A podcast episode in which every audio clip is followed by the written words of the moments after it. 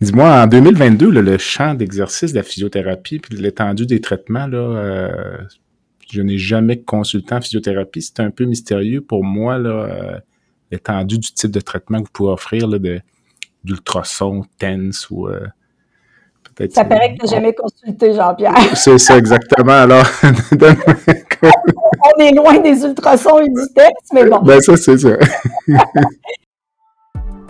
Bienvenue à La santé au-delà des mots, un rendez-vous avec des gens passionnés du réseau de la santé.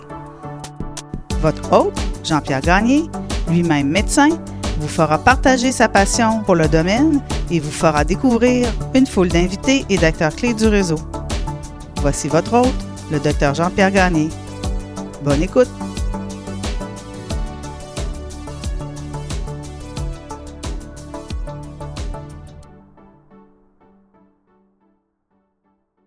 Bienvenue à cet épisode du balado La santé au-delà des mots. Cette semaine, mon invité, Mme Josiane Roberge.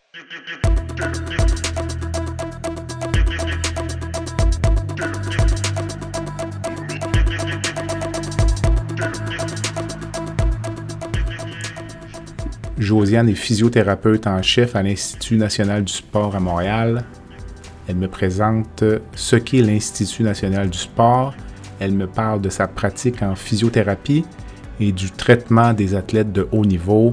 Nous revenons sur son expérience aux Jeux olympiques de Pékin à l'hiver 2022.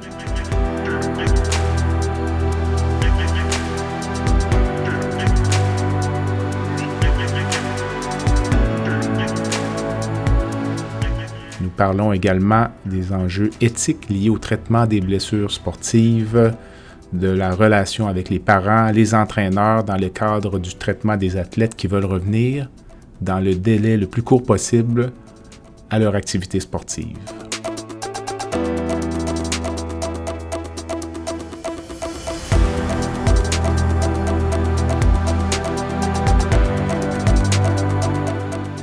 J'espère que vous allez aimer cet entretien avec une physiothérapeute d'une expertise exceptionnelle Bonne écoute.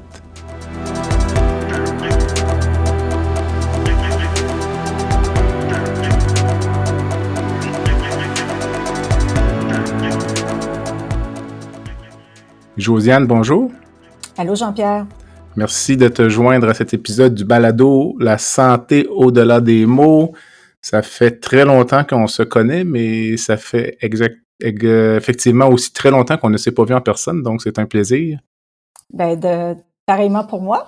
Excellent. Alors, tu es physiothérapeute à l'Institut national du sport. Donc, euh, première chose, je vais faire une déclaration. J'ignorais l'existence de l'Institut national du sport. Donc, si tu me présentais un peu cet organisme, euh, son oui, alors, ses euh, activités? Oui, ben je dirais que l'Institut national du sport, c'est un joyau bien caché au Québec. Donc, c'est un, organisme qui est privé, qui est à but non lucratif, euh, dont la, la, mission principale de l'Institut, c'est de soutenir le développement de l'excellence euh, pour les athlètes euh, de haut niveau, puis les athlètes de la prochaine génération qui s'entraînent au Québec en déployant des programmes, puis une structure au niveau scientifique, puis au niveau médical, euh, pour justement les soutenir là, euh, afin qu'ils puissent éventuellement là, briller ou performer au niveau international. OK. Là, on parle d'athlètes amateurs ou professionnels ou euh, la différence est moins importante qu'elle l'était avant? Euh, ben, on parle principalement d'athlètes amateurs. Donc, notre mission, c'est vraiment auprès des athlètes amateurs dans le but éventuellement qu'ils puissent participer là, aux Jeux olympiques et puis euh, offrir là, des performances afin de, de, de, placer le Canada dans une bonne position pour exceller là, dans ces Jeux-là. Puis quand tu parles d'une entreprise privée, ça implique quoi? Dans les faits, c'est le financement qui est euh, différent? Exactement. Donc, c'est à but non lucratif, mais c'est un organisme qui est privé, mais qui est subventionné principalement là, par Sport Canada, donc par le gouvernement fédéral, et puis par le, par le ministère de l'Éducation au niveau euh, provincial. Donc, c'est les deux, principales, les deux principales sources de financement pour l'INS, c'est ces deux paliers de gouvernement-là. Donc, on a autant une mission là, au niveau euh, des athlètes nationaux qui vont s'entraîner au Québec, mais aussi dans le développement des athlètes provinciaux. Donc, une double mission de permettre aux Québécois de briller sur la scène canadienne et éventuellement de briller sur la scène internationale.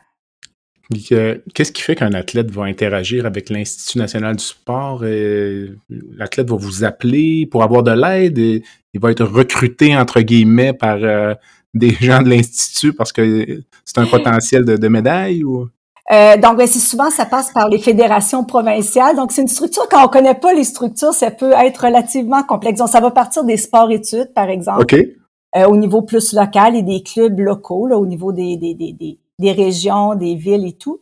Et par la suite, ben, les fédérations provinciales vont avoir des équipes qu'on va appeler les athlètes qui sont membres de l'équipe du Québec dans différents sports.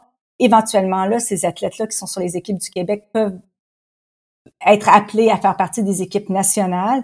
Et c'est par le biais des fédérations provinciales, donc des équipes Québec et des équipes nationales qu'ils vont éventuellement là, être mis en contact avec l'Institut national du sport, soit par les centres régionaux qui sont déployés dans chacune des régions au niveau provincial, ou encore au niveau national par différents instituts euh, qui sont au niveau national. Donc, on a l'INS à Montréal, mais il y a aussi un centre en Ontario, il y en a un en, dans le Pacifique, euh, puis il y en a un à Calgary.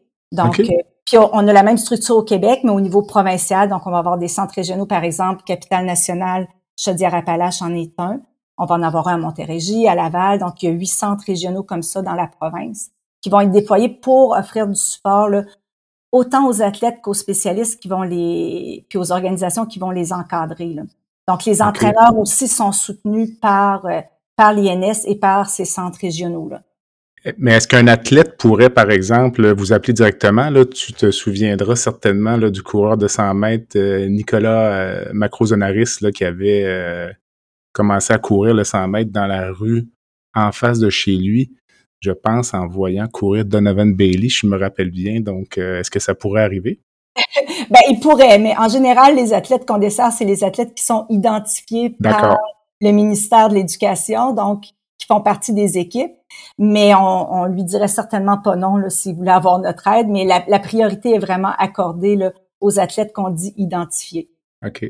Euh, as-tu une idée du budget? Ça me semble une structure énorme. Euh c'est une grosse structure. Il y, a, il, y a, quand même quelques millions de dollars qui sont injectés là, par les deux paliers de gouvernement. On a 10, sports, euh, des équipes, 10 équipes nationales qu'on appelle des sports euh, résidents qui sont qui s'entraînent à l'année à l'Institut national du sport. Donc, euh, la façon que le, physiquement les lieux sont, sont divisés, c'est qu'on est situé au stade olympique, mm-hmm. tout près des bassins. Donc, on a plusieurs bassins euh, donc des piscines, euh, ce qui fait qu'on a plusieurs sports aquatiques là, qui sont résidents à l'année chez nous. On a water polo féminin et masculin, on a une bonne partie de l'équipe de plongeon, natation artistique, euh, paranatation s'entraîne chez nous là, à l'année. Mais on a aussi des plateaux, on a un très beau plateau de gymnastique, donc on est le, centre d'entraînement national pour les équipes de gymnastique masculine et féminine. On a un gros plateau pour le judo, donc un dojo. L'équipe nationale de judo s'entraîne aussi chez nous. Euh, tout juste à côté, on a l'aréna Maurice Richard avec l'équipe nationale de patinage de vitesse courte piste. Donc, on a des athlètes qui s'entraînent au quotidien là, dans notre structure et qu'on soutient de façon le plus étroite. OK. OK. Dis-moi, euh, en tant que physiothérapeute, tu es allé aux Jeux olympiques de Pékin, donc euh, récemment. J'aimerais ça que tu me parles un peu de cette expérience-là, parce qu'il y, a comme deux composantes. D'abord, c'est en Chine, déjà, c'est un, je présume, un choc culturel si c'était ta première visite. Puis il y avait l'enjeu lié à la pandémie là, qui, euh, qui même a remis en question la, la, la, tenue des Jeux. Là, donc, euh. Donc euh, c'est ça, c'est sûr que c'était des Jeux particuliers. On a eu, en travaillant à l'Institut, on travaille beaucoup avec les cycles olympiques, donc on, notre charge de travail et le stress qui va avec les Olympiques, on est définitivement affecté par ça. Euh, donc, c'est sûr qu'on a eu le Tokyo qui a été reporté d'un an. Ça, ça a été quand même euh, difficile pour les athlètes. Donc, on a eu, on a eu les Jeux olympiques de Tokyo à l'été euh, 2021. Oui, c'est ça. On, finit par être mêlés. Exact. à l'été 2021. Et ce qui fait qu'on a eu les Jeux olympiques euh, de Pékin en février 2022. Donc, on a eu seulement six mois. On est retourné comme un peu dans l'ancien calendrier de Jeux olympiques où on avait les Jeux d'hiver et les Jeux d'été la même année. La même année. La même année. Donc, euh, pour nous, ça a été vraiment une énorme charge de travail d'avoir ces deux jeux-là collés là, back à back parce qu'on a offert beaucoup de support là, aux équipes pour tout ce qui avait trait là, au testing COVID, de tous les protocoles qui avaient à être mis en place avant que les équipes puissent quitter pour les Jeux, avec les enjeux d'athlètes qui testent positifs, qui peuvent plus partir, qu'on doit retester, que, et le stress qui s'ensuit. Mm-hmm. Donc, euh, mais dans mon cas, moi, oui, euh, j'ai eu la chance d'aller à Pékin là, avec euh, l'équipe nationale de patinage artistique. Et d'ailleurs, on a eu une péripétie reliée justement au COVID. On a un de nos athlètes qui patinait en simple masculin qui a testé positif tout juste avant le départ pour Pékin. Okay. Et euh, ce qui fait que euh, il est resté pris à Vancouver pendant quelques jours, puis ça a été toute une aventure que de pouvoir euh, finalement réussir à lui faire avoir trois tests négatifs pour qu'il puisse venir compétitionner à Pékin. Et ben il est arrivé la veille de, de sa compétition, tout juste tout juste avant de compétitionner avec le décalage horaire et tout, ça a été assez, ça a fait l'histoire même au Wall Street Journal, ça a été très ah, oui? euh, donc, les enjeux liés à la COVID, c'était beaucoup avant le départ, justement, parce que euh, il y avait un stress incroyable euh, pour les athlètes. Les Jeux avaient lieu en février, donc juste après le temps des fêtes. On sait que Omicron a comme fait une grosse, grosse vague durant le temps des fêtes l'an dernier. Donc, les athlètes se sont définitivement isolés pour pas pouvoir contracter le virus. le l'équipe de support également. Donc, ça a été, ça a été un moment stressant et difficile jusqu'à ce qu'on fasse le dernier test avant de pouvoir embarquer dans l'avion. On avait des deux avions nolisés là, pour nous rendre à, Pékin. Et euh, une fois dans l'avion, je dois dire que là, déjà le stress a beaucoup euh, diminué. Et puis une fois rendu là-bas, ben euh, une fois qu'on a eu notre résultat de test négatif, là, tout le monde était en bonne position là, pour se mettre en mode compétition, puis finalement pouvoir profiter de l'expérience des Olympiques si elle était différente de ce qui se fait habituellement. Quand tu dis deux avions nolisés, c'était pour l'équipe olympique canadienne au complet? Ou c'était. OK. Mais est-ce qu'il n'y avait pas un enjeu. OK. Pardon. Est-ce qu'il n'y avait pas un enjeu à faire voyager tous les athlètes ensemble ou là, on se dit, c'est un, un, euh, choix finalement stratégique de dire à partir du moment où tout le monde est négatif, on, on fait une espèce d'énorme bulle avec ces gens-là, c'est ça? Effectivement, c'était un choix stratégique. Euh, en même temps, on a essayé de, dans les avions, les équipes étaient placées plutôt ensemble pour euh, tenter d'isoler le plus possible. Il y a eu quelques cas positifs à la sortie de l'avion avec des cas de contact rapprochés, mais qui ont été gérés rapidement puis qui n'ont pas empêché là, à ces athlètes-là de, de, participer. OK. Est-ce que l'enjeu de la COVID euh, créait une espèce d'un blocage à l'entraînement aussi? Parce que les athlètes doivent se déplacer pour aller s'entraîner, puis j'imagine qu'il y a toute une cédule d'entraînement pour un athlète, là, un timing pour être au là, de sa performance pour les Olympiques.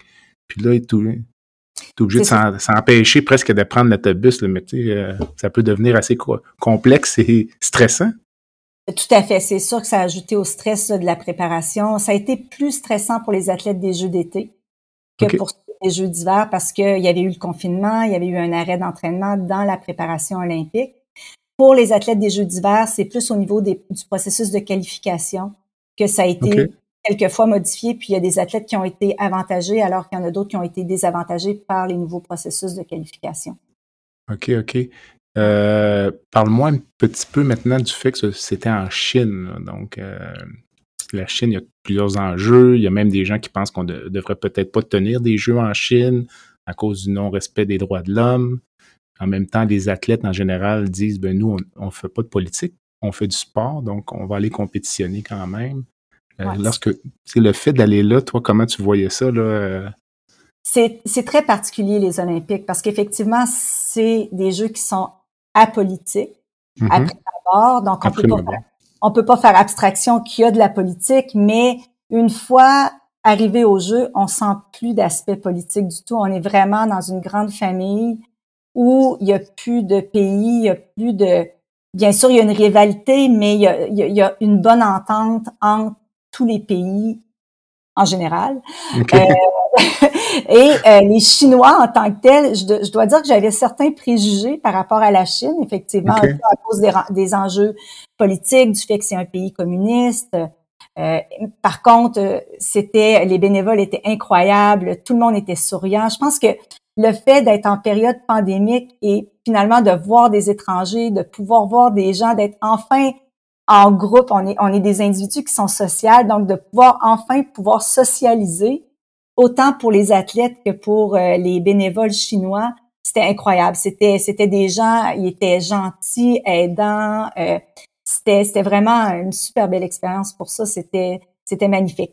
Bien sûr, on était en bulle là-bas, donc euh, je dois dire que moi, ce que j'ai vu de la Chine, c'est le village olympique, le trajet en navette jusqu'à l'aréna, puis le mm-hmm. retour aucune... Euh, olympique, donc c'était c'était très très restreint là, comme déplacement.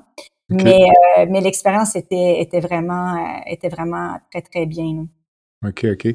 Les athlètes restaient pour la toute la durée des Jeux? Parce que parfois, à ma connaissance, les athlètes reviennent avant ou ça, ça peut dépendre? Ça, ça dépendait des... des C'était les comités olympiques de chacun des pays qui décidaient qu'est-ce qui passerait avec les athlètes.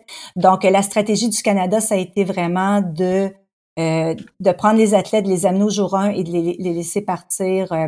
À vrai dire, les athlètes, euh, il y en a qui sont arrivés un petit peu plus tard que d'autres pour chaque pour notre pays, pour le Canada. Mm-hmm tout le monde, une fois qu'ils étaient rentrés, sont restés pour la durée des jeux. Euh, c'était moins contraignant euh, que pour d'autres jeux où là, il y avait effectivement comme une première partie de jeu puis une deuxième partie de jeu. Cette fois-ci, les athlètes pouvaient rester pour la durée entière des jeux. Qu'est-ce qui t'a attiré en physiothérapie euh, il y a longtemps? C'est drôle parce que parce que moi, j'ai toujours été du, du, plus jeune que je puisse me souvenir. J'ai toujours été, mes émissions préférées, c'était les émissions de médecine. Puis dans le temps, on, parle de Dr. Wilby, médecin d'aujourd'hui. Je me rappelle, je suis tout petite, j'ai des posters de ces médecins-là dans ma chambre. Donc, euh, ça m'a toujours fasciné, ça m'a toujours attiré la médecine puis euh, le corps humain. Parce que je trouve que c'est une merveilleuse machine. Puis euh, étudier l'anatomie, le fonctionnement, plus particulièrement effectivement de, de la performance du corps en tant que tel, du système musculo-squelettique, c'est quelque chose qui m'a toujours attiré. Et puis, ben, je suis une fille qui aime bouger, donc euh, les deux mis ensemble, je pense que ça, c'est ce qui m'a attiré vers la physiothérapie. OK. Est-ce qu'il faut être sportif ou sportive pour aimer la physiothérapie ou pour faire de la physiothérapie? Je crois que la raison pourquoi il y a tant de sportifs qui se retrouvent comme physiothérapeutes et que la plupart des sportifs ont eu une expérience avec la physiothérapie. Donc, ça l'a probablement teinté, malgré que moi, j'avais j'avais jamais fait de physiothérapie avant de me diriger vers la physiothérapie. Euh, donc, il y a ça, mais je crois que on n'a pas besoin d'être sportif pour être physiothérapeute ou aimer la physiothérapie, mais il faut être quelqu'un qui aime bouger quand même parce que c'est pas un travail qui est sédentaire. Si on est actif, on aime bouger, on veut quelque chose qui, qui, nous permet de ne pas être assis toute la journée puis d'entrer en contact avec les gens, je pense que c'est vraiment un métier qui est, incroyable. As-tu rencontré dans ta carrière des collègues qui étaient franchement là, sédentaires, euh, mauvaises habitudes de vie, fumeurs, euh, surplus de poids, là, le comme on peut voir en médecine, dans d'autres euh, disciplines connexes. je pense que c'est beaucoup plus rare en physiothérapie. Donc, il y en a peut-être quelques-uns, mais c'est une minorité. C'est vraiment une minorité. OK. Dis-moi, en 2022, le champ d'exercice de la physiothérapie puis l'étendue des traitements, là, euh, je n'ai jamais consulté en physiothérapie. C'est un peu mystérieux pour moi, là, euh, l'étendue du type de traitement que vous pouvez offrir, là, de, d'ultrasons, TENS ou euh, peut-être. Ça paraît que tu n'as jamais consulté, Jean-Pierre. C'est ça, exactement. Alors, on est loin des ultrasons et du TENS, mais bon. Ben, ça, c'est ça. euh, ben, dans le fond, les physiothérapeutes, maintenant, c'est un bac maîtrise. Euh, Donc, les physiothérapeutes, c'est des, des, spécialistes de la santé qui sont, qui ont les compétences et les connaissances pour euh, traiter, diagnostiquer, euh, évaluer les conditions neuromusculo-squelettiques. Euh, on a aussi un rôle à jouer là, en termes de prévention, puis euh, de santé, puis d'optimisation de la fonction, puis euh, de la performance. bien entendu, on est aussi formé pour identifier là, ce qu'on appelle les drapeaux rouges. Donc, s'il y a des conditions qui sortent de notre champ de compétences ou on a besoin d'une référence, ben on, réfère rapidement les patients ou les clients à leur médecin de famille ou à d'autres spécialistes si nécessaire. nous, à l'Institut national du sport, on travaille énormément on appelle ça en équipe de support intégré. Donc, euh, on travaille beaucoup en équipe euh, au niveau médical, mais aussi avec les scientifiques. Euh, donc, le médecin travaille vraiment étroitement avec moi, puis on a vraiment une collaboration là et un échange là, régulièrement à tous les jours, mais aussi on a des échanges avec le nutritionniste, le, physiologiste de l'exercice, le biomécanicien, donc euh, le psychologue du sport. Donc on va vraiment travailler de façon intégrée. Mais le physiothérapeute là, a définitivement un, bon champ d'expertise pour traiter, comme je disais, les conditions là, euh, neuromusculosquelettiques. Au niveau, si on parlait au point de vue corporatif, comme l'aptitude à poser des diagnostics, est-ce qu'il y a des limites à ça ou euh? Donc, on est encore dans, c'est ça, on est encore dans des impressions diagnostiques. Euh, donc, euh, oui, c'est sûr qu'il y a des limites. Puis, comme je disais, c'est pas tous les diagnostics qui peuvent être posés non plus. ça a été longtemps un débat là, à savoir est-ce qu'on peut faire un diagnostic ou pas faire de mm-hmm. diagnostic. sincèrement, je sais même pas si c'est encore totalement clarifié. Il y a des diagnostics qui sont radiologiques. Maintenant, on peut prescrire des radiographies euh, si on a une blessure aiguë, par exemple. Euh, mais par contre, on pourrait pas poser un diagnostic radiologique étant donné que c'est pas nous qui pouvons faire la prescription. Par contre, on peut avoir une impression d'une pathologie X sans nécessairement avoir fait le diagnostic là, euh, totalement, je dirais. Là. Et, on a maintenant des physiothérapeutes qui, qui vont pratiquer là, en, en ce qu'on appelle en pratique avancée. Donc, il y a certains physiothérapeutes qui sont engagés euh, dans certaines urgences pour euh, faire le triage, là, par exemple en orthopédie, avant que les patients voient l'orthopédiste, puis les rediriger au besoin là, vers une autre ressource si le spécialiste n'est pas nécessaire là, pour euh, traiter le cas qui est évalué. Donc, ça, c'est en train d'être mis en place. Donc, il y a définitivement du développement là, au niveau de la profession. Puis, un de nos modèles, je dirais, à ce niveau-là, c'est l'Angleterre, où il y a vraiment une pratique avancée qui est définitivement plus encore plus avancée que nous, où les physiothérapeutes peuvent faire des infiltrations euh, sous, euh, sous ultrasons, euh, euh, et différentes choses comme ça, prescrire certaines médications euh, et tout. Donc, euh, je crois qu'on se dirige vers ça. Je crois que les physiothérapeutes ont définitivement les compétences pour le faire, mais on n'est pas encore rendu là. Mais étant donné qu'on a quand même l'accès direct, les patients peuvent nous consulter directement depuis plusieurs années déjà, là, depuis au moins 25 ans, ben, on doit être capable, comme je disais précédemment, d'identifier les, les conditions plus à risque qui nécessitent une attention médicale et pouvoir les rediriger là, rapidement. Mais on est, on est une bonne voie d'entrée. Est-ce que c'est plus facile de traiter un patient qui a un médecin de famille, justement, parfois pour aller chercher euh, des examens diagnostiques radiologiques, euh, une infiltration, une médication oui. ou euh? Oui, tout à fait, tout à fait. Hmm. Puis c'est une des problématiques. Moi, j'ai pas cette problématique-là présentement parce que j'ai des médecins qui travaillent avec moi. Donc, je vis, je vis très bien avec le fait de, de suggérer des choses. Le médecin en parle avec moi. On, on s'accorde pour dire, OK, on va aller dans telle direction on va proposer une infiltration, on va proposer une imagerie, non, on va rester vraiment avec un traitement conservateur, on va pas plus loin. Euh, quand je travaillais en clinique privée, c'était un défi d'avoir des patients qui n'avaient pas de médecin de famille, justement. Donc, mm ça mm-hmm. difficile. Et de devoir les diriger quelquefois vers des cliniques sans rendez-vous, c'est sûr que c'est pas le pas, idéal. la charge optimale, exactement. Au quotidien, ton travail à l'Institut national du sport, c'est euh, gestion clinique ou euh, si, on, faisait un ratio? Euh? Oui, ben présentement, je dirais que je dois faire environ un 40% de tâches plus de gestion administrative. J'ai une équipe de neuf physiothérapeutes qui travaillent avec moi. Puis je fais également du mentorat avec eux pour euh, leur aider, les aider dans leur développement professionnel. puis un 60% vraiment de tâches cliniques où là, je suis en charge de l'équipe euh, de trampoline comme euh, chef de l'équipe de support intégré pour l'équipe qui est ici à Montréal. Donc, c'est moi qui coordonne vraiment tous les spécialistes autour des athlètes. Euh, puis aussi, ben, comme physiothérapeute, tout simplement, là, pour traiter ces, ces athlètes-là. On prend une courte pause et on revient dans quelques instants. Le podcast La santé au-delà des mots est une présentation du groupe conseil Beauchamp, Beaulieu, Dessureau, Toupin de la financière Banque nationale Gestion de patrimoine. Comme nous croyons que la santé financière fait partie de la santé globale, nous sommes heureux de nous joindre au docteur Jean-Pierre Gagné pour vous souhaiter une bonne saison de la santé au-delà des mots. Tu veux lancer ton propre podcast mais tu ne sais pas comment t'y prendre? Pas de problème. Mouton Marketing peut t'accompagner de la conception au lancement envoie ton idée de podcast à bonjour à commercial gomouton.com. Bonjour à commercial g o m o u t o n.com. L'univers du podcast t'attend.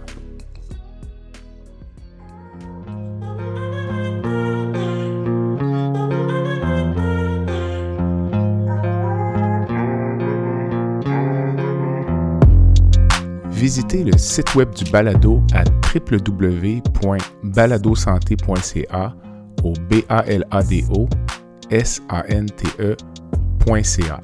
Visitez également notre page Facebook Envoyez-moi des commentaires, des suggestions d'invités et abonnez-vous au balado sur la plateforme de votre choix.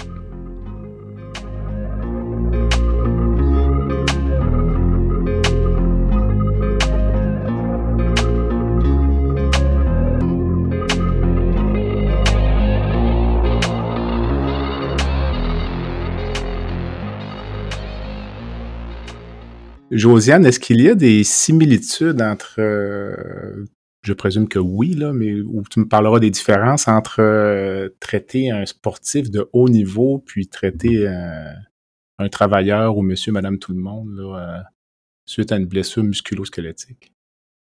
Je dirais qu'il y a plus de similitudes que de différences. OK. Donc, il y a, moi, je crois beaucoup en l'alliance thérapeutique. Donc, quand j'ai un patient avec moi, euh, je regarde avec ce patient-là, c'est quoi ses objectifs, c'est quoi ses buts, euh, où on est, où on doit l'amener.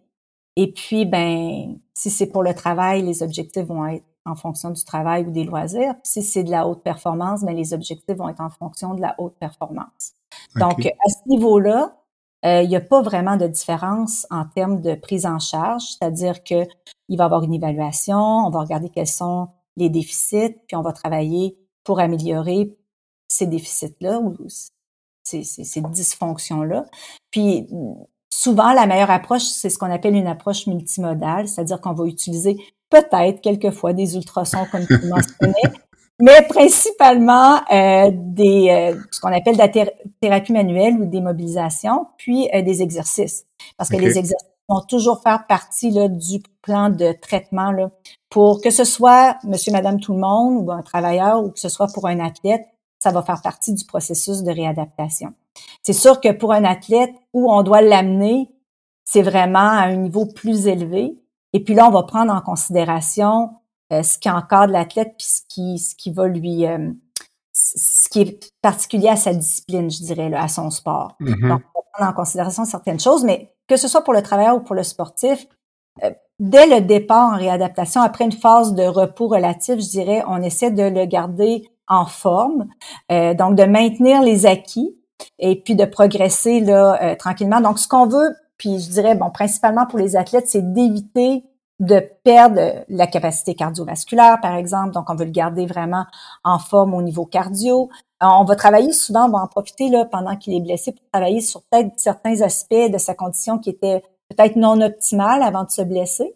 Donc, j'essaie toujours de voir avec l'athlète puis de, de lui faire voir que oui, bon, c'est dommage, il y a une blessure, ça va ralentir là, son cheminement là, dans sa progression d'athlète puis de performance.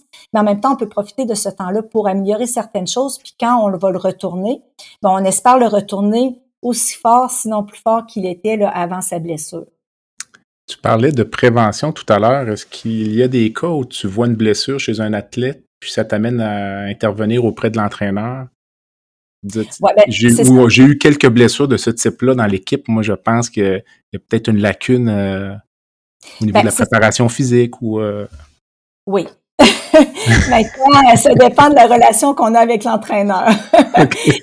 Donc, une, relation, ça se bâtit vraiment de façon. Il euh, faut être patient. Il euh, faut, prendre le temps de communiquer, faut prendre le temps d'observer. On n'arrive pas comme un cheveu là, sur la soupe et dire Hey, je pense que tes athlètes les entraînent pas comme il faut.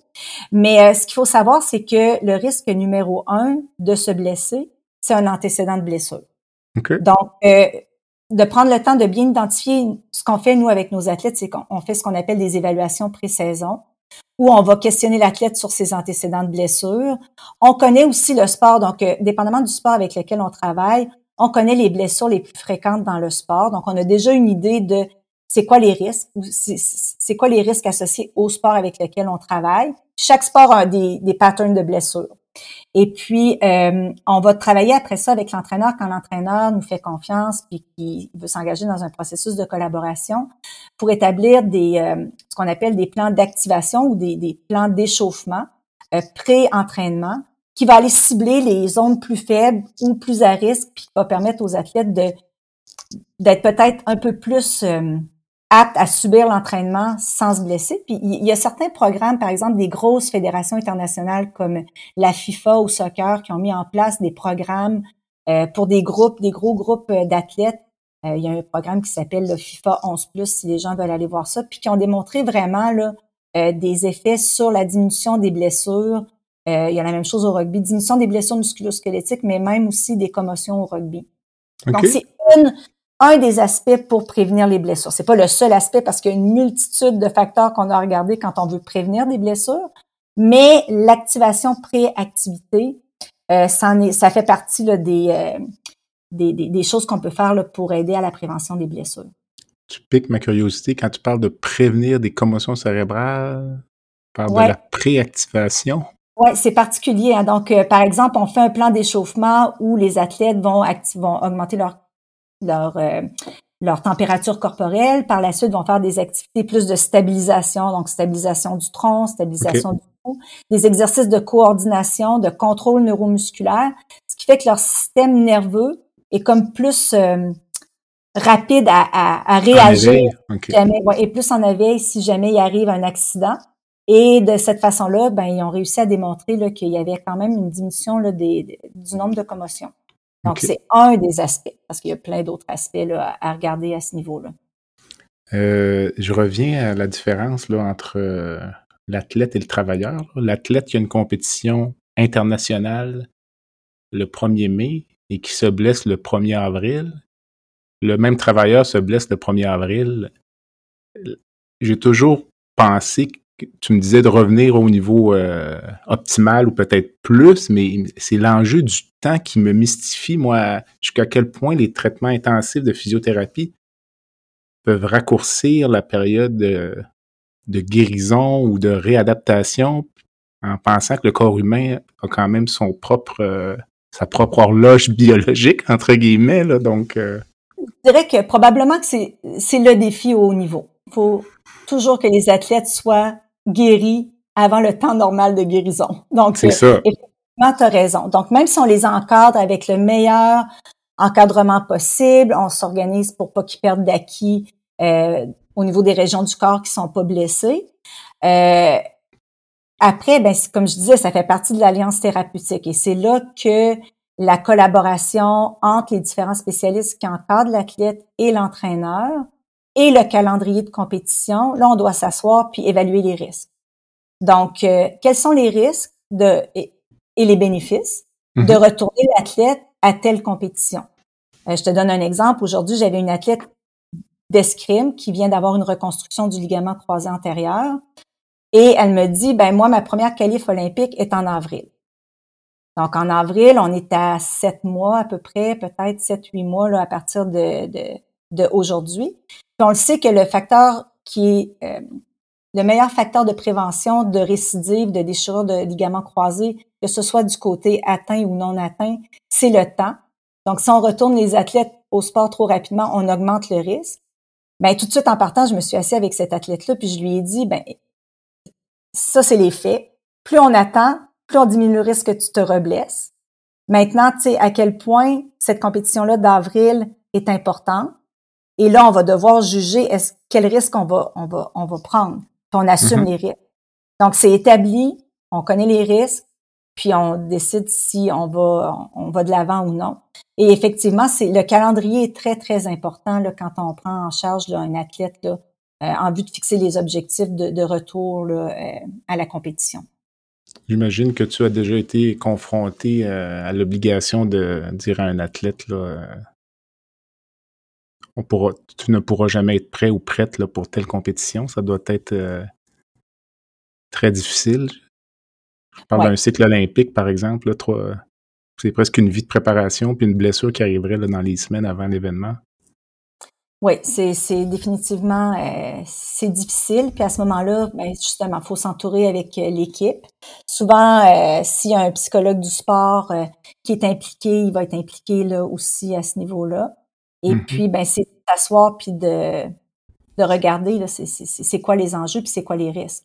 C'est, très rare qu'on qu'on permettra pas à un athlète de participer à des jeux si importants si l'athlète se sent en mesure de participer. à moins qu'on pense que ça mettrait son futur en danger. mais pour la plupart des blessures, je veux dire, si on parle par exemple d'un ligament croisé antérieur, ben si le risque c'est que l'autre genou se blesse ou que le greffon se rupture de nouveau, puis que l'athlète vit bien avec ce risque-là, ça le fera pas mourir, il est prêt à assumer le risque. Ben si toute l'équipe est d'accord autour de l'athlète, l'athlète va aller de l'avant puis on va le supporter du mieux qu'on peut. OK. Dis-moi, est-ce que les athlètes de haut niveau sont des bons ou des mauvais patients? C'est comme dans la population en général. Il y en a des bons, il y en a des moins bons. Donc, euh, euh, la majorité du temps, je dirais que c'est des très bons patients parce que c'est des patients qui veulent s'améliorer, qui veulent avancer, mais ça peut arriver qu'on en a qui écoutent pas du tout, qui font juste à leur tête, qui veulent aller trop vite. Puis on en a quelques-uns aussi qui sont plutôt passifs, mais en règle générale, je dirais que c'est plutôt des bons patients. Des bons patients. Ils veulent, ils veulent souvent aller un petit peu trop vite. Faut, faut toujours les, freiner. En général, c'est plutôt ça, mais en général, c'est des bons patients. Puis ils vont faire. C'est, des, gens qui sont tellement disciplinés, qui ont une éthique de travail que ça va se transmettre aussi dans, euh, dans le processus de réadaptation. Quand tu donnes un plan d'exercice à un athlète, là, euh, est-ce que c'est est-ce que c'est risqué pour lui de trop en faire? Là? Je sais pas, tu donnes un tel exercice pour renforcer la musculature euh, du quadriceps? Puis lui, au lieu euh, d'en faire euh, trois heures par semaine, en fait, il en fait douze. Est-ce que tu vas lui recommander justement de suivre le plan, de ne pas trop en faire ou ça va dépendre des cas? Ou... Euh? Ouais, je dirais que je suis une assez bonne vendeuse en général. Donc, euh, de techniques pour vendre ma salade. Ça peut aller de faire peur à la manipulation. Non, non, je, je souvent, ça passe par l'éducation. Donc, si on éduque, puis moi, je crois fermement, puis j'enseigne pour euh, dans le diplôme avancé aux entraîneurs, donc j'enseigne aux entraîneurs comment identifier les blessures, prendre en charge euh, les blessures, faire de la prévention et tout. Mais l'éducation aux entraîneurs, l'éducation euh, aux athlètes, c'est super important. Et pour les exercices, si on revient aux exercices, est-ce qu'il y en a qui vont en faire trop? Ce qui est important, c'est de la collaboration à ce niveau-là avec les préparateurs physiques. Donc, les athlètes font de la préparation physique, donc ont déjà des programmes d'exercice euh, qu'ils vont faire avec le préparateur physique. Donc, quand ils ont une blessure, moi, les exercices que je leur donne, ben de concert avec le préparateur physique, on s'entend puis on fait un plan qui est conjoint. Donc, si par exemple je traite quelqu'un pour une tendinopathie à l'épaule et euh, ben, pendant ce temps-là, je vais m'occuper de l'épaule, je vais commencer avec des, des exercices progressifs. Le préparateur physique, lui, va continuer avec le, les jambes, les membres inférieurs, le tronc. Donc, on va se parler pour euh, bien balancer les exercices. Quelques athlètes vont en faire un peu trop ou un peu mm-hmm. trop rapidement, mais la plupart du temps, ils suivent assez bien le plan. Euh, on en a parlé un peu tout à l'heure de la pression de l'athlète qui veut revenir plus vite. Là, euh, j'aimerais t'entendre un peu sur les, les enjeux éthiques liés là, aux blessures du sport ou j'ai l'impression que peut-être toi tu es prise entre l'athlète, euh, l'entraîneur, peut-être dans certains cas aussi les parents de l'athlète lorsqu'on a un athlète mineur. Euh, et, euh, puis là on a à l'occasion, j'imagine un, enfant ou un adolescent qui mesure pas nécessairement. Tu parlais des risques de rupture du croisé antérieur, donc lorsque j'entends ou je vois un athlète de 16-17 ans qui a déjà deux reconstructions du ligament croisé antérieur, moi, personnellement, quand je prends ça avec un peu de recul, je, trouve ça peut-être un peu exagéré, mais en même temps, comme tu dis, l'athlète, même à 17 ans, est capable quand même de comprendre. Donc, comment tu, tu jongles avec tout ça? Bien, ça revient un peu, euh, dans, ton domaine, c'est la même chose, ça mm-hmm. revient au, consentement éclairé. Hein. Mm-hmm. Donc, euh, il faut prendre le temps de bien s'asseoir et d'avoir les discussions euh, avec euh, les athlètes. C'est arrivé à quelques reprises avec des athlètes mineurs où j'ai dû m'asseoir avec l'entraîneur et le parent et l'athlète pour avoir la discussion tout le monde ensemble. Et euh, vraiment entendre. Parce que quelquefois, euh, quand on a des communications qui sont par interposition, mm-hmm. le discours change entre. donc souvent, la meilleure option, je trouve, c'est vraiment d'asseoir tout le monde ensemble puis d'avoir la discussion. Puis d'établir, comme je disais tout à l'heure, c'est quoi les risques, c'est quoi. Puis comme professionnels, nous, euh, les physiothérapeutes, puis les médecins aussi, c'est la santé de l'athlète qu'on a à cœur. C'est ça notre priorité. Donc, euh, faut pas faire abstraction de ça. Faut que ça reste au centre de nos priorités et euh, que notre euh, notre perception change pas à cause d'une pression de l'entraîneur ou quelquefois j'ai vu dans, dans, dans, certains sports où les thérapeutes ou encore euh, devenaient vraiment près des athlètes euh, parce qu'on est avec eux à tous les jours. Hein, donc, c'est facile à un moment donné de euh, d'être très près des athlètes ou des entraîneurs. Puis à ce moment-là, ça devient difficile de se détacher émotivement. Donc, c'est important de garder une certaine distance mm-hmm. euh, pour être capable justement, justement de prendre des décisions difficiles là, dans ces cas-là. Avec les enfants mineurs, euh, ben c'est sûr que les parents doivent être impliqués puis ils font partie du processus décisionnel. Je dirais que c'est peut-être un peu plus complexe dans des cas de... La, portion la plus complexe pour nous, c'est probablement avec les commotions cérébrales. Quand c'est des problèmes physiques, les risques à long terme sont généralement euh, assumables, je dirais. C'est pas... Mais les commotions cérébrales, ça reste un, un, domaine un peu plus délicat où là, euh, on va vraiment faire des recommandations. Puis si euh, si les, les, participants ou les parties prenantes euh, veulent pas euh, acquiescer à nos recommandations, ben on, on, va tout simplement dire que les euh, les athlètes euh, veulent pas acquiescent pas à nos recommandations puis décident de poursuivre l'activité malgré tout. Mm-hmm. Donc avec les mineurs, ça devient là, sincèrement, j'ai pas eu à gérer ce genre de cas-là, mais euh, je crois qu'à ce moment-là, il faudrait vraiment que c'est sûr que euh, je travaillerais de façon très très étroite avec le médecin, voir de quelle façon on va euh, on va prendre ça. Mais l'entraîneur va rester une pierre angulaire à ce niveau-là, parce que souvent l'entraîneur va quand même être du côté de l'équipe médicale quand ça va être le temps de prendre ces décisions-là. Et si l'entraîneur décide que l'athlète ne participera pas à la compétition, par exemple, ben l'athlète ne participera pas à la compétition. Mais est-ce que ça pourrait aller jusqu'à recommander de, une, cessation de carrière, disons, là? quand tu parlais de commotion cérébrale? Euh? Ben, pas nécessairement. Tu sais, dans les cas des, athlètes mineurs, euh, si l'athlète fait la réadaptation puis euh, retourne à 100% de son état antérieur, il n'y a pas de problématique. Souvent, ça va arriver peut-être un peu plus loin dans le processus où là, on va avoir des athlètes qui ont eu des commotions à répétition et qu'un événement mineur va finalement arriver à donner des symptômes, euh, c'est sûr qu'à un certain point, il va y avoir une recommandation qui va être faite à l'athlète de dire, ben là, écoute, peut-être qu'à ce moment-ci, les risques sont trop grands, puis tu devrais envisager là, de soit changer de sport et t'en aller dans un sport moins à risque ou encore de, de juste prendre ta retraite du sport. OK. Si tu n'étais pas physiothérapeute aujourd'hui, tu ferais quoi selon toi? J'ai tellement de champs d'intérêt que, sincèrement, euh, je sais pas trop. Je, j'aurais peut-être pu m'en aller en médecine. Euh, j'aime le domaine, tout ce qui est psychologie, psychiatrie aussi, toute la, santé mentale, ça m'intéresse vraiment beaucoup. Euh, j'aime aussi le domaine du droit, qui est totalement différent. Euh, mais toute la logique en arrière du droit, je trouve ça vraiment, vraiment intéressant. Puis je trouve que ça suit un peu, ça a quand même beaucoup de rapprochement avec euh, les sciences de la santé dans sur certains aspects. Donc euh, probablement ça. Sinon, ben, je sais pas, peut-être je serais allée en communication aussi. peut-être des choix de, deuxième choix de carrière, peut-être, ou deuxième carrière? peut-être, on sait jamais.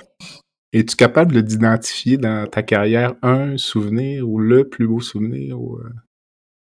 C'est tellement difficile à dire mm-hmm. parce que j'en ai plusieurs. Et moi, je suis une fille qui, je retire vraiment de la satisfaction à aller au travail à tous les jours. L'environnement sportif, moi, je suis vraiment quelqu'un qui aime travailler avec des gens passionnés. Puis quand je rencontre des gens passionnés, ça me motive vraiment beaucoup.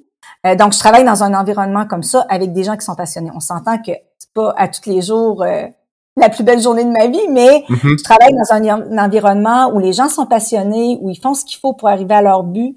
Fait que ça, je trouve ça vraiment hot. Donc, mon travail, tout court, me satisfait vraiment beaucoup. Un événement, euh, comme physio slash maman, euh, mm-hmm. ma fille faisait du patinage artistique, puis euh, lors des championnats canadiens, quand elle était au niveau junior, ben elle a terminé sur le podium en troisième position, ce qui était totalement inattendu. Donc ça, je dirais que c'était comme un moment de mère d'athlète versus mhm. la physiothérapeute personnelle qui était vraiment, vraiment, c'était un super de beau moment de voir, tu sais, ton enfant qui est tellement heureux, c'était, c'était vraiment incroyable. Euh, mais aussi euh, les Jeux Olympiques, c'est sûr que c'était, c'était vraiment, ça va rester un, moment vraiment inoubliable pour moi.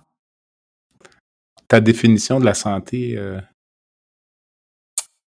ben la santé, je pense que c'est tout simplement euh, d'être euh, bien, c'est autant physiquement que que mentalement, euh, puis de faire ce qu'il faut pour avoir une hygiène de vie qui est le plus saine possible, puis de permettre finalement euh, à notre corps d'être à son maximum le plus longtemps possible au cours du cycle de la vie. Donc, j'espère bien encore longtemps.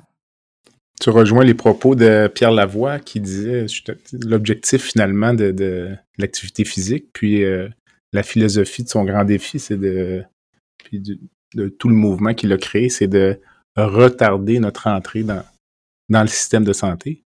Parce qu'on sait qu'on va tous y entrer un jour. Donc, euh, puis il parlait, si je me rappelle bien, d'une différence moyenne de 6 à 7 ans par rapport aux pays scandinaves. Ah, donc, euh, les, les les visions se rejoignent. puis, tu sais, c'est sûr que je travaille en haute performance, puis euh, il y, a, y, a, des, définitivement des avantages à travailler puis à être un athlète de haute performance. Euh, mais c'est sûr que la modération, c'est toujours ce qu'il y a de mieux. Donc, euh, oui, la haute performance, c'est génial, ça donne plein de beaux... je pense que les athlètes qui, qui, sortent en général de la haute performance ont plein de belles qualités pour leur permettre de poursuivre par la suite là, sur le marché du travail, l'éthique, la discipline, euh, l'engagement, c'est toutes des, des, des, qualités qui sont présentes, mais ça se fait quand même un peu au détriment d'un d'une qualité de, de, de, de, santé physique à l'occasion, là, pas, mm-hmm. pas, toujours, mais à l'occasion. Euh, dans mon cas, à moi, je dirais que je suis plutôt une modérément euh, beaucoup active, mais je, je, mm-hmm. tombe rarement dans l'excès, donc euh, je devrais être en santé assez longtemps, je me croise les doigts. je te le souhaite. Euh, Josiane, il y a dans mon balado, en général, une section baguette magique. Donc, on termine ça plus relax un peu. Ça permet parfois de connaître les gens sous un autre angle. Donc, je te laisserai changer magiquement aujourd'hui une chose dans le système de santé québécois. Ce serait quoi? L'humanisation des soins. OK. Mais euh, je crois que ça passe par euh, une meilleure gestion, bien évidemment, parce que pour pouvoir avoir des soins qui sont humains, ça prend des effectifs. Donc, euh, c'est sûr que si on a des, des médecins et des infirmières qui sont débordés, ben c'est plus difficile. Je veux dire, c'est mm-hmm. des humains aussi. Là. Donc, mais définitivement, je crois que quand on est dans des situations où, pour l'avoir vécu moi-même, où on est dans une situation vulnérable, ce que les gens retiennent, c'est l'humanisation, les gens qui ont été humains avec eux lors des soins. Donc, euh, ouais. Et euh, si je reprenais la baguette magique pour te permettre de rencontrer n'importe qui dans le monde, vivant ou décédé, pour euh, soit aller faire une randonnée ou prendre un verre ou un café, ce serait qui? C'est tellement une question pas très facile, hein, finalement.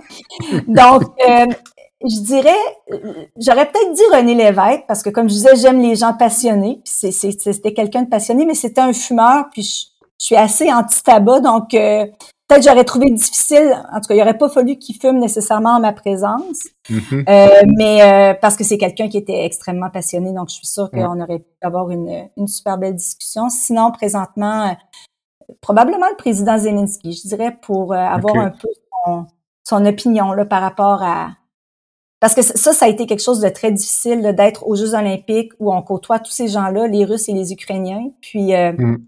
au pays, puis que la guerre se déclenche euh, avec le non-respect de la trêve olympique. Là, je dois dire que ça m'a ça m'a quand même touché là, un peu plus que si j'avais pas été aux Jeux. Mm-hmm. René Lévesque, euh, je serais curieux de voir un peu la nature de l'entretien parce que pour l'avoir entendu en entrevue, je pense, en, tout cas, je pense qu'il n'aimait pas beaucoup les médecins ou ne leur faisait pas confiance. Alors, les physiothérapeutes, faudrait, faudrait voir. J'aurais peut-être pu faire changer d'idée. non, non, c'est ça, exactement. Et euh, as-tu une cause qui tient à cœur, une fondation ou euh, un organisme? Non, moi, j'essaie de soutenir différentes causes euh, à chaque année. Donc, mais en général, je dirais que c'est plutôt vers les jeunes et vers, vers l'éducation que j'ai tendance à, à m'impliquer. Excellent. Bien, écoute, ça a été très agréable cette entrevue par un vendredi après-midi un peu nuageux. Donc, je te remercie beaucoup. Ben, c'est le plaisir était pour moi. Merci Josiane, puis peut-être au plaisir euh, d'un prochain entretien. Bye. Merci. Bye. Bye.